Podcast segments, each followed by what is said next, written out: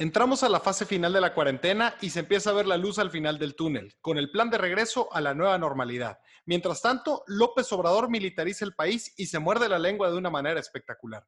¿Cómo será el regreso? ¿México está listo para esto? ¿De qué se trata la militarización? Aquí te lo decimos, estás en epicentro. Mami, ¿qué tú quieres? Andrés Manuel está militarizando el país y tiene tintes dictatoriales. Fucking mint. AMLO dijo que iba contra los corruptos, pero los tiene en su gabinete. Fucking mint. Barlet lleva más escándalos que Peña, pero no lo mueve nadie. Fucking mint. El país va a entrar a la peor crisis económica de su historia y el presidente no hace nada. Fucking mint. El barril de petróleo vale menos que un gancito y no dejan de construir la refinería. Fucking mint. AMLO lleva un año de gobierno, pero se sienten como ocho. Fucking mint.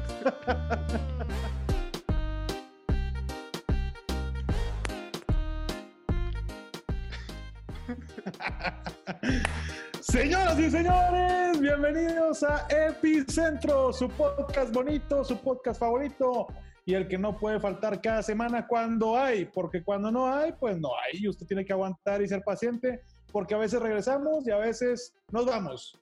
Saludo en esta ocasión, como siempre, a mi estimado, mi compadre, mi amigo Beto Martínez. ¿Cómo estás, compadre? Don Oscar Tobar Sami, Diego Sánchez, gracias por esa introducción tan confusa, tan, tan poética, pero yo entiendo, el encierro, el encierro es el que nos tiene... Te voy a decir la verdad, fue el baile. Me desconcentró el baile, yo no Lo sabía sé. si lo estaba haciendo bien. No, fue Y- espectacular, fue glorioso. bueno, salió lo que salió, ni modo. Con esta entrada de TikTok, que ha sido eh, la aplicación más utilizada esta cuarentena, todos los chavorrucos ya lo descubrimos, los jóvenes están huyendo porque ya nos vieron ahí. Este, así están las cosas, compadre. Seguimos encerrados, seguimos grabando a distancia, pero con todo el ánimo del mundo. Con todo el ánimo de siempre, compadre. El ánimo que caracteriza a Epicentro, su podcast bonito, su podcast favorito. Y ya estamos de vuelta hoy con varios temas, compadre, buenísimos, muy interesantes, que vale la pena que estén pendientes porque en serio, híjole, ¿cuántas cosas no han pasado por la 4T, compadre? Todo, todo. Aquí la 4T es un niño gordo en un buffet del Cirlón Stockade. Quiere servirse todo en el plato en una sola sentada, se quiere acabar el buffet. Y, y sí, compadre, efectivamente, a pesar de que estamos en una pandemia y todos los países han enseñado que la prioridad uno es atender la pandemia, resolver los problemas que se van a derivar de la misma, Andrés Manuel López Obrador dice, yo traigo mi agenda, a mí me vale madre, pueden decir misa, yo llevo la mía. Y, y sí, Sí, efectivamente, este, como lo mencionábamos en ese intro tan chaborruco que hicimos, eh, el presidente Andrés Manuel López Obrador, pues hizo algo que yo creo que nadie esperaba. O sea, hay muchas cosas que han pasado durante este sexenio que todos decíamos, güey, no engañó a nadie. Y, y- y se le decía a la gente, güey, se les dijo, se les advirtió, se les escribió un libro, se les hizo un documental. Pero esto sí fue así de, ¿what? tu, tu, tu campaña estuvo basada en esto, güey. Tú dijiste hasta el cansancio que esto era lo peor que le había pasado al país. Tú dijiste que lo ibas a dejar de hacer en los debates. Y aún así, enos aquí, compadre, enos aquí. ¿Qué pasó, compadre? Compadre, pues, ¿qué no ha pasado? El presidente Andrés Manuel López Obrador cada vez está peor y el país también, amigo. La verdad es que ya para nosotros es complicado decidir de cuál tema hablar, habiendo tantos errores y tantas cosas que la 4T está haciendo mal, tantas cosas que preocupan y de verdad el país está en un hilito, compadre, en palillos porque pues en sector económico vamos mal, en cuestión de seguridad vamos mal, en cuestión de salud vamos mal, fucking mint, la neta estamos muy, muy preocupados porque las cosas no pintan nada bien. Y compadre, pues vamos a empezar, si te parece, por el lado de seguridad, porque digo, según compadre, entiendo, es- hay algo interesante que ya empezabas a decir, algo que se le criticó a Calderón Sí. por mucho tiempo y el presidente acaba de tomar el camino calderonista que tanto criticó. Platícamelo ya. En este mismo inicio de sexenio, no le han dejado decir genocida a Calderón, no han dejado de pedir que lo procesen, que lo metan a la cárcel por haber puesto al ejército en las calles. Y sorprendentemente, como te digo, de todas las cosas que esperábamos de Andrés Manuel, yo no esperaba que militarizara el país la persona que su eslogan de campaña prácticamente fue abrazos no balazos, que en todos los debates dijo hasta el cansancio, que cuando entró dijo que a los criminales los iba a acusar con su mamá y que esto se iba a resolver con amor y paz y que no iba a hacer nada porque se lo exigieran. Pues bueno, en medio de una pandemia, Andrés Manuel López Obrador ordena que las Fuerzas Armadas regresen a las calles durante los próximos cinco años, compadre. Perdón. Para abordar. Sí, es una coincidencia. Por lo que le resta el sexenio, López Obrador va a tener este, a las Fuerzas Armadas en la calle porque pues él dice que se va a agravar el crimen en el país, que no hay otra manera, que la Guardia Nacional, obviamente nunca dijo que la Guardia Nacional fracasó, pero sí, pues, para apoyar a la Guardia Nacional que no ha sido capaz de bajar las cifras del crimen, a pesar de que él decía, no, vamos requete bien, vamos requete bien. Yo no puedo creer que alguien que va requete bien pues vaya a tener que recurrir a una medida tan desesperada como sacar a los militares a las calles, compadre. Oye, compadre, pero ¿qué tan difícil debe estar la cosa que el presidente está optando por la medida que tanto criticó durante toda su vida? Yo creo que ya lo alcanzó o ya lo rebasó el tema de seguridad, ya se dio cuenta que los muertos eh, y las cifras históricas lo están alcanzando y que tiene que hacer algo y se está dando cuenta que en quien puede confiar y echar mano, como sabemos, y como nos lo han dicho los propios eh, legisladores que están en las comisiones de seguridad o personas que le entienden este tema, pues es de los propios militares, compadre, de la Secretaría de Marina, de la Secretaría de Defensa Nacional, porque son los que le saben y son los que además tienen mejor credibilidad con la gente. Hizo la Guardia Nacional, pero nadie los conoce, no sabemos cómo operan y hasta ahorita, la neta, han, han sido utilizados para agarrar Ubers, para detener a personas migrantes como Borders Patrol ahí en la frontera, haciendo la chamba a Trump. Y pues hasta ahora tendrán que echar mano otra vez de los soldados y de la marina. Pero... compadre, no, no, no, no puede ser. O sea, porque déjame decirte, porque parece que andan haciendo barbacoa por la cantidad de lenguas que se andan mordiendo. Porque claramente parte de las banderas de campaña de AMLO y sus secuaces, digo, fanáticos, digo, colaboradores, era que la militarización, perdón, compadre, me resbalo, era que la militarización era lo peor que le había podido pasar al país. De verdad no puedo creer. Habían traído como su puerquito al vino tinto a Calderón. y ahora resulta este, que, que, los militares son la solución. Y ojo, no quiero luego también, porque van a empezar los ataques. Ya sé hasta por dónde nos van a pegar. Van a empezar a decir, pues no les dan gusto con nada pues no que sí, que los militares para resolver la crisis, no que el crimen estaba muy cabrón y ahora que toma decisiones lo están criticando. Pues mira, nosotros aquí, de verdad, eso es lo que criticamos, las, las incongruencias, porque todos veíamos que los números iban mal y el único que no lo quería reconocer era Andrés Manuel López Obrador. Y hoy que toma la medida correcta posiblemente y no la popular, porque de verdad, si está tomando esta decisión que va claramente en contra de su popularidad, que ya iba en picada, pues quiero pensar que sí tiene números y cifras de que la cosa viene muy cabrón. Ahora, te voy a preguntar algo. ¿Qué opinas, mi estimado Beto Martínez, de, por ejemplo, el tema que pasó con el señor, eh, el hijo del innombrable de apellido Guzmán? Ah, perdón, pensé que iba a decir el hijo de Barlet. ah, bueno. Me adelanté otro tema. Es que hay mucho impresentable ese tema lo vamos a tocar más adelante, pero por ejemplo, cuando detuvieron al hijo de Guzmán Loera, de, al Chapito, pues lo dejaron, compadre. Entonces, toda esta gente ya sabe que la mano le tiembla a Andrés Manuel, o que tiene amigos, o que tiene gente que no puede tocar, como todos los presidentes los han tenido, pero ya saben que pueden eh, estar en un operativo mal planeado y que al final de cuentas arriesgar, arriesgan su vida, están en un operativo que le representa un riesgo y eh, pues los pueden dejar libres. ¿Qué opinión te merece esto, compadre? Porque este precedente está fuerte. Es que ahí es donde uno no entiende, o sea, no hay manera de entender que cuando pasa lo de Ovidio dice, no, es que, a ver, también son seres humanos y hay que recibirlos y, y luego, la, digo, eso fue con la mamá, pero con Ovidio fue, lo detuvieron y dijo, es que no podemos poner en riesgo a la ciudadanía, lo tuvimos que liberar. Ok, perfecto, pero estamos de acuerdo que poner a los militares en la calle a los pelotazos, porque es a lo que van, inevitablemente, a menos de que tengan la instrucción de no meterse con ciertos personajes, Pues la verdad es que sí están poniendo en riesgo la integridad de las personas. No sé de qué manera, porque eso era lo que también decían los legisladores. Oye, ¿cuáles son las atribuciones? Eh, ¿Cómo se van a regir? ¿Cómo se van a llevar a cabo todos estos operativos? ¿Qué es lo que se va a hacer? Y lo que dicen para defender Andrés Manuel es que al final de cuentas sí le pone un fin a la militarización en México.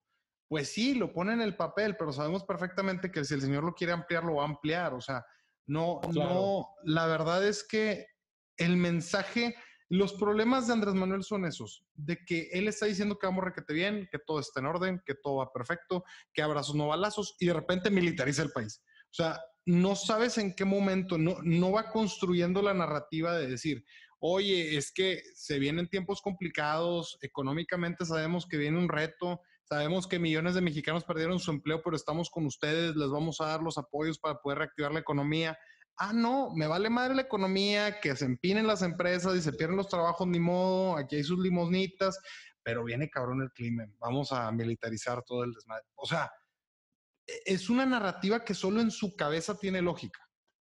Totalmente, totalmente de acuerdo.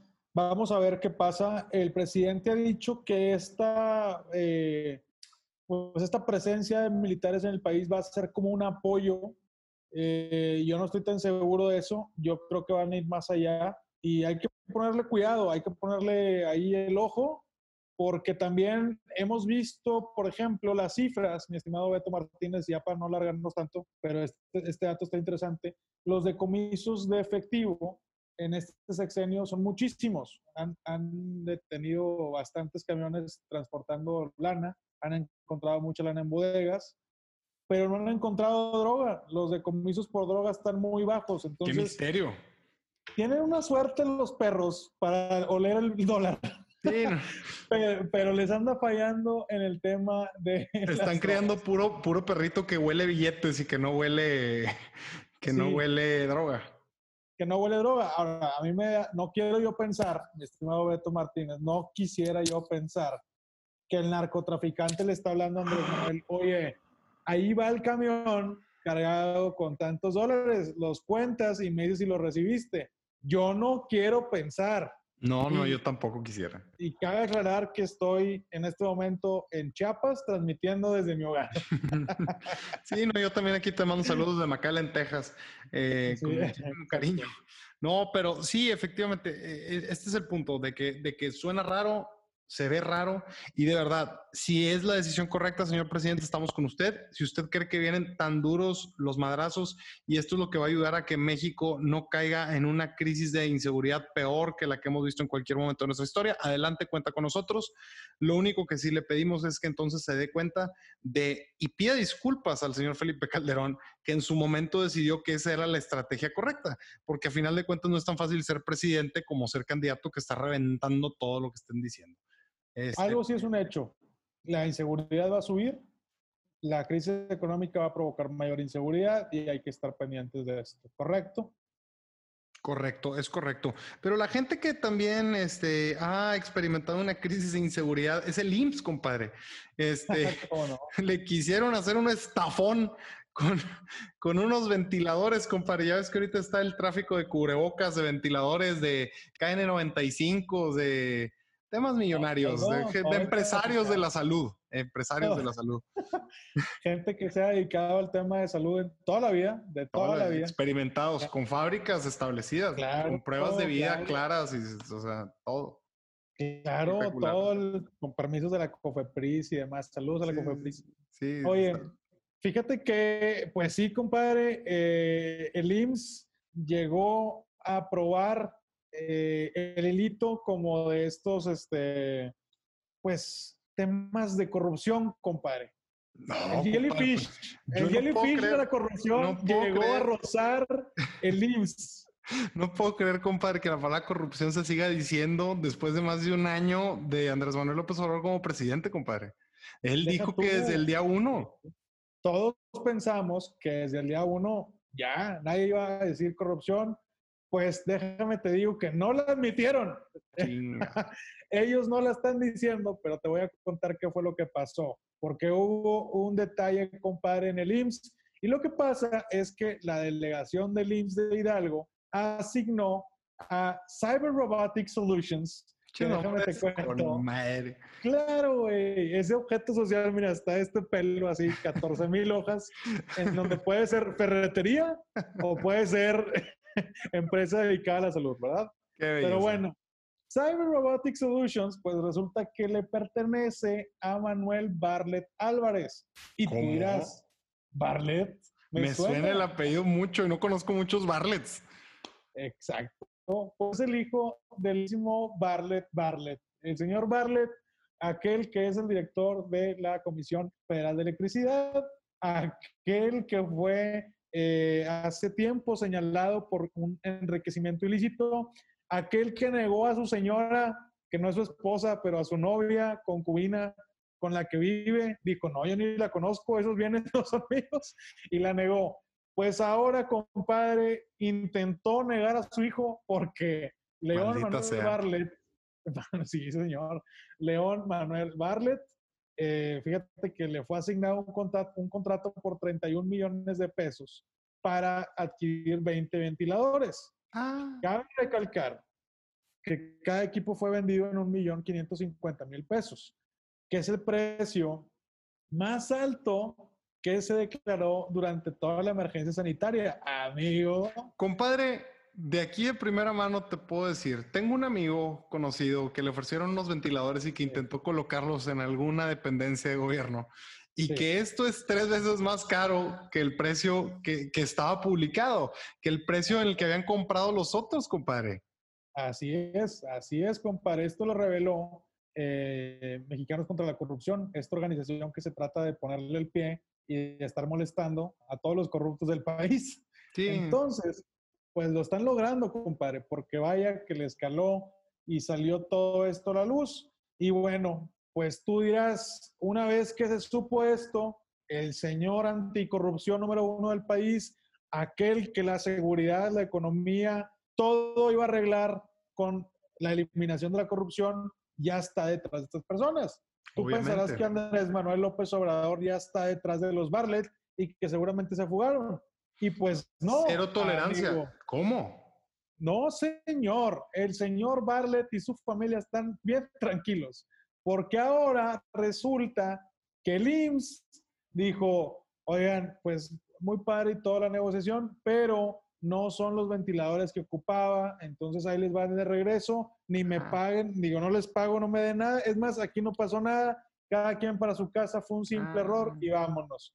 Así fue como se las gastaron, así fue como libraron al hijo de Barlet como si delito que le ameritaba cárcel, compadre. Compadre, como si hubieran ido, como si hubieras ido al, al súper, güey, a comprar pilas doble A y ocupabas triple A cuando llegaste a tu casa y viste que el control ocupaba triple A, güey. O sea, me quieren decir que de verdad, o sea, aquí hay de dos, o meten al bote al hijo de, de, Barlet por haber hecho esta compra a un sobreprecio en un claro ejemplo de corrupción, o despiden a alguien dentro del IMSS por haber comprado ventiladores que no cumplen con las especificaciones que deberían de haber buscado desde un inicio y ya hicieron perder el tiempo a la dependencia con una compra innecesaria que además tenía tintes corruptos. No, de verdad, no se puede creer que es la segunda vez además que pasa en el sexenio de López Obrador, porque al principio del sexenio, cuando fue lo de los libros de texto de su compadre, ¿cómo mi compadre ganó esa licitación? Si, si la ganó bien, pues que se la quede y si no, que regrese el dinero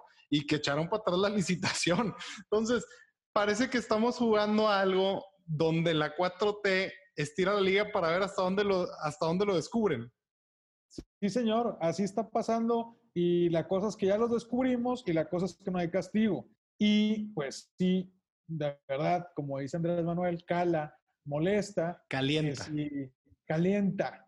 Que si el señor anticorrupción número uno es Andrés Manuel, pues con sus amigos no la aplique porque tampoco lo ha aplicado con nadie más. O tú dime si conoces a alguien que haya sido acusado por corrupción en el país durante este sexenio.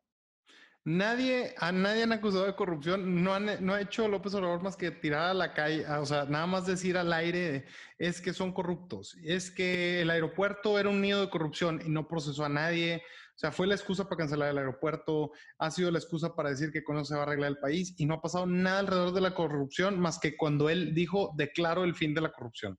Ridículo.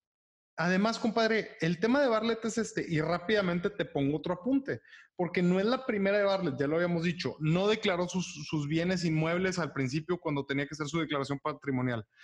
Pero además, dentro de todas estas cosas turbias, resulta que un político que ha trabajado por 49 años con Manuel Barlet, una persona muy cercana a él, que ha estado con él de asesor en los diferentes puestos en lo que ha estado, es el dueño de un inmueble que está en la calle Chihuahua, número 126, en la colonia Roma de la Ciudad de México.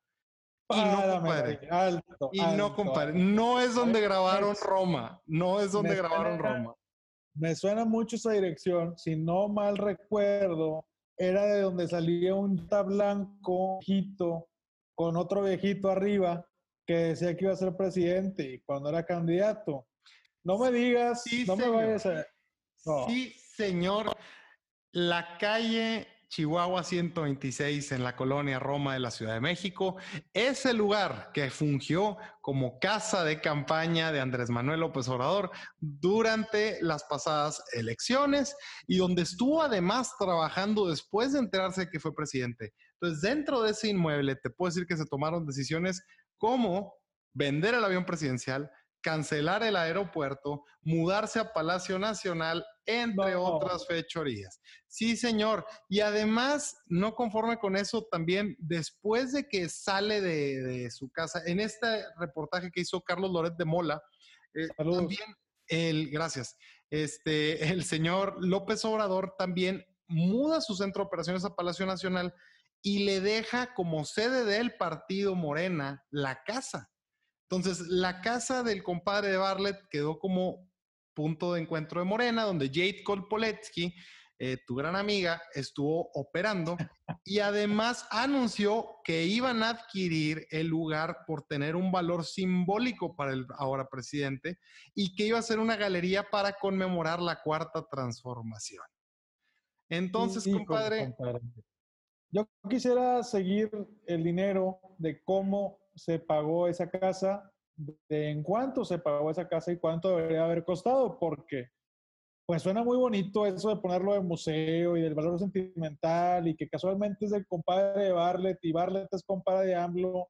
Híjole, compadre, la verdad esto solo nos demuestra, salvo tu mejor opinión, que hay un compadrazgo muy fuerte entre Barlet y Andrés Manuel López Obrador que seguramente Barlett le acercó a los patrocinadores económicos de su campaña y que eso es lo que tiene atado al presidente para no hacerle nada a Manuel Barlet. ¿Es correcto? ¿Qué opinas, mi estimado Beto Martínez? Ensúciate conmigo para que nos lleguen juntos y nos lleguen a levantar.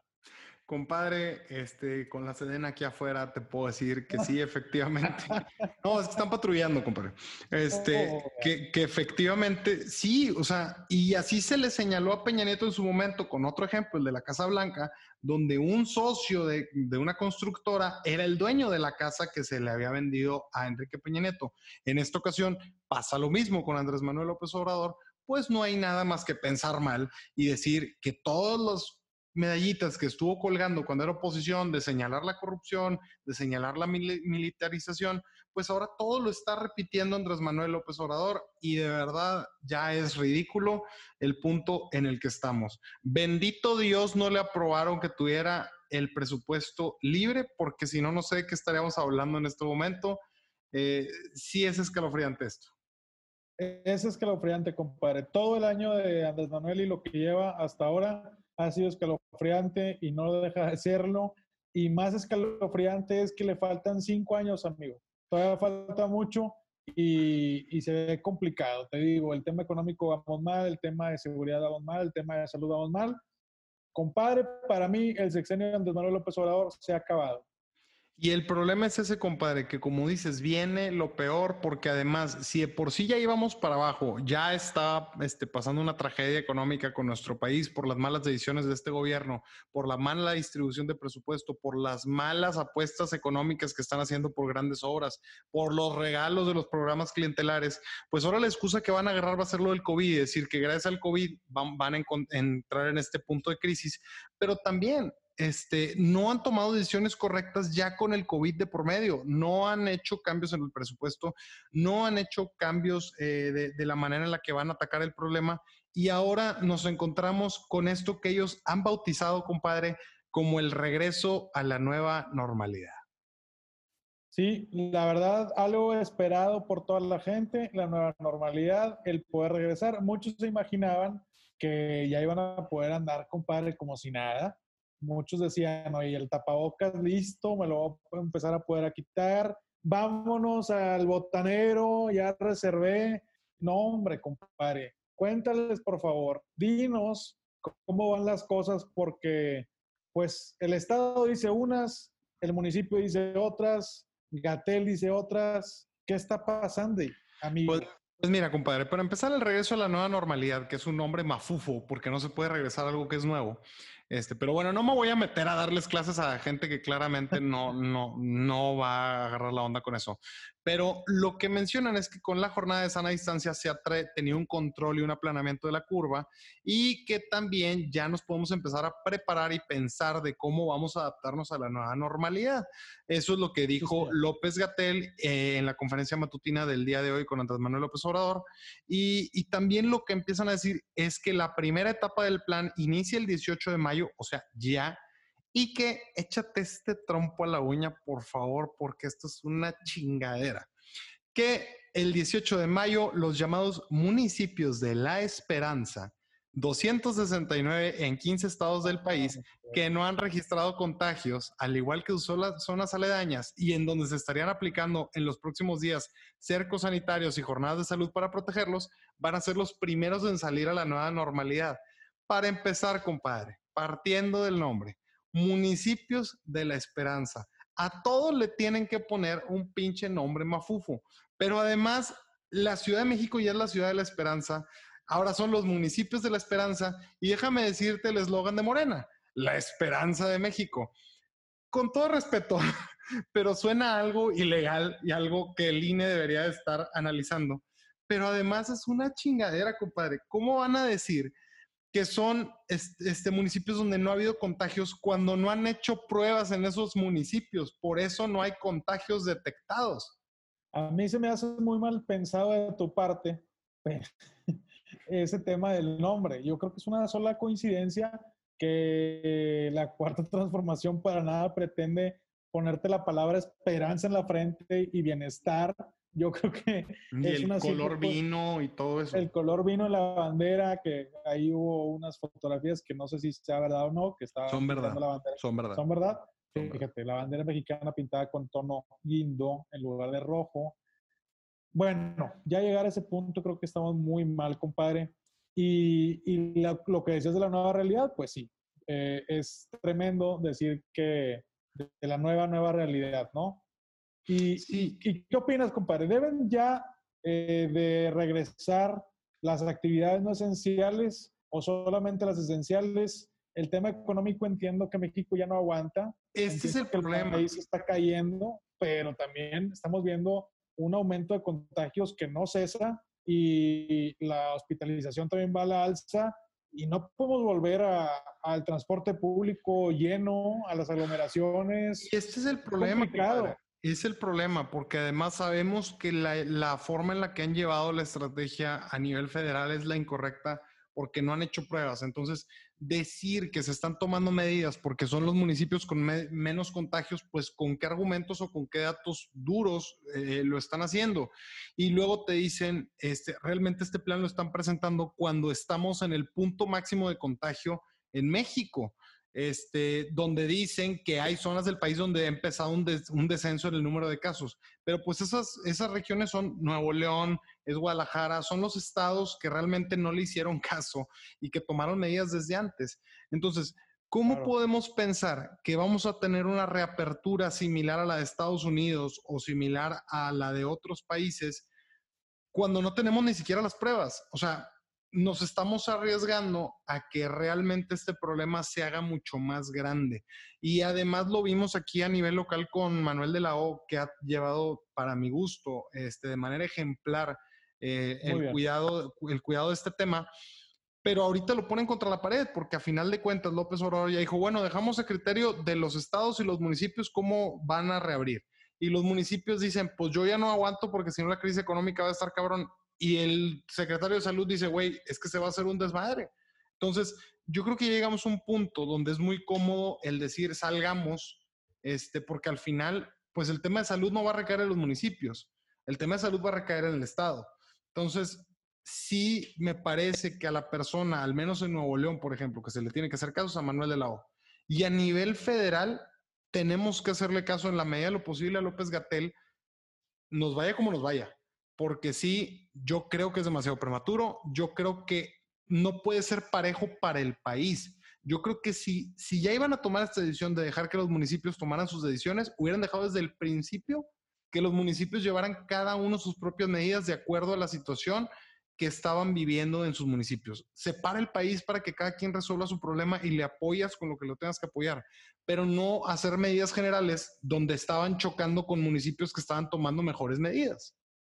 Totalmente de acuerdo contigo, compadre, y creo que está pagando muy caro el gobierno federal el error de haber dicho que las pruebas no importaban, que para nada servía hacer pruebas, que igual si tienes síntomas te tienes que ir a tu casa, que igual si tienes síntomas te tienes que aislar y hoy basar todo lo que han hecho en recomendaciones en base a números.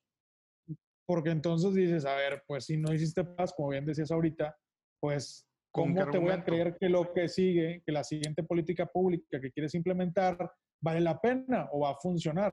Es totalmente eh, ilógico y no tiene sentido. Sin embargo, pues sí, hay que hacerle caso a la autoridad nacional pero también algo que me preocupa y que pasó es que durante esta mañana el presidente Andrés Manuel López Obrador dice, cabe aclarar que este es un plan voluntario y que no voy a eh, luchar contra los estados que no lo implementen.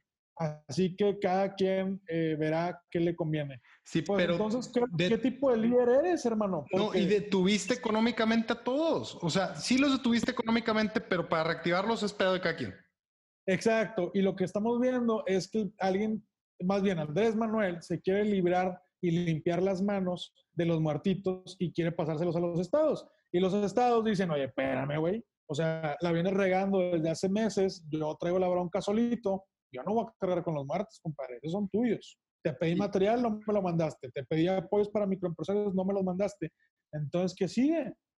Sí, la verdad es que Andrés Manuel sigue navegando con bandera de que él no es responsable de nada y eso es lo que parece, que está empezando a lavarse las manos porque puede empeorar. La Ciudad de México no está ni cerca de, poder salir a la calle, o sea, no está ni cerca. Te lo puedo comprar de Nuevo León, que con las fases que están anunciando, que además no son las mismas que los municipios, o sea, Nuevo León entonces está yendo a que si bien nos va, en ocho semanas podamos regresar a la normalidad con medidas paulatinas. Si no, se puede ir hasta 14 semanas. Pero Nuevo León lleva un plan estructurado de acuerdo a las medidas que tomaron desde el principio. Pero es a nivel nacional donde, no, no pasa nada, hagan el video latino. No, no usen cubrebocas, no es necesario. No, salgan a las calles, abrácense. Que Reforma sacó una cronología de todas las tonterías que dijo Andrés Manuel López Obrador mientras sigue escalando la crisis. Y ahora Reforma aparte, y es otro tema, lo tienen amenazado este, de ir a bombardear las oficinas de Grupo Reforma. Hubo una llamada de alguien que decía que era de un cártel y diciendo que no atacaran al presidente. De verdad, sí se vuelve escalofriante decir,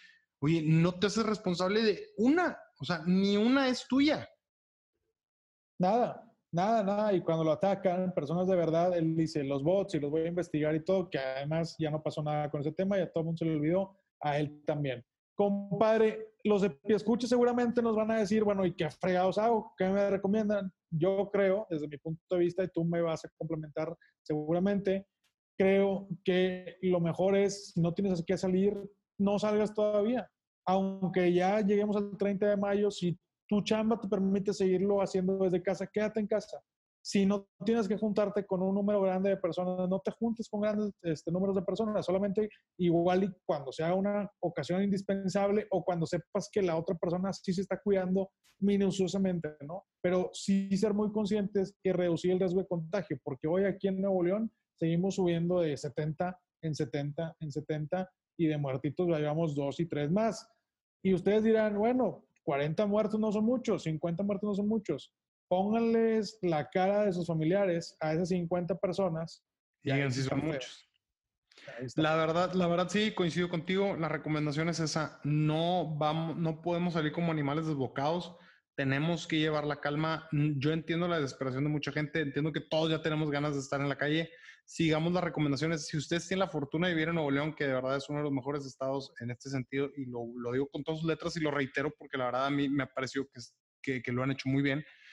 Eh, si sigan todas esas recomendaciones, no hagan cosas que no sean necesarias ahorita, no hagan reunión, quieran hacer, oye, este, fiesta post-COVID, 80 personas. No, güey, o sea, tengamos criterio, si ya empezamos a podernos juntar con nuestros familiares o podemos empezar a tener ese tipo de, de visitas cortas, eh, si no es necesario ir a, a las oficinas, hagámoslo sigamos teniendo y extremando precauciones, los hábitos de usar el cubrebocas, de lavarnos las manos, de no tocarnos la cara, de no saludarnos de beso, todo eso se tiene que quedar al menos pues por unos meses. Quiero, quiero decir inclusive que hasta que termine el año, porque este, no podemos hacer confianza. Lo dijo Manuel de la O, lo dijo López Gatel, el virus llegó para quedarse y hasta que no hay una vacuna o no hay una, una solución concreta, es muy difícil que pensemos que vamos a estar tranquilos con este tema o que no puede haber un rebrote.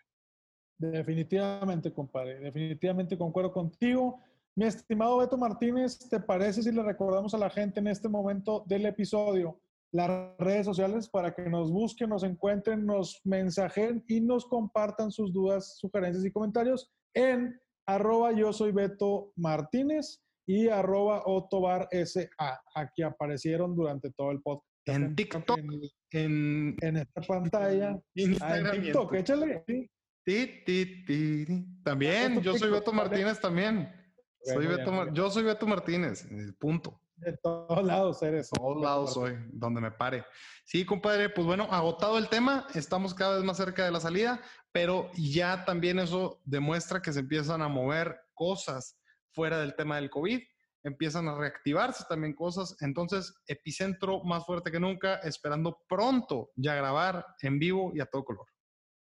Señoras y señores, se acerca el episodio número 100 de Epicentro y no sabemos si la fiesta va a ser virtual o va a ser presencial. Yo creo, compadre, que vamos a terminar aquí en un Zoom con mucha gente. Yo creo que lo vamos a hacer en vivo. Vamos a grabarlo en vivo. Nosotros sí nos juntamos con nuestro crew a grabarlo en vivo y a tener algunos invitados y que todos lo puedan ver a Susana. Ojalá, ojalá, estaría magnífico poder hacer eso. Compadre, gracias por el tiempo y qué chulada volver a este episodio que ya hacía falta y bueno, nos vemos pronto.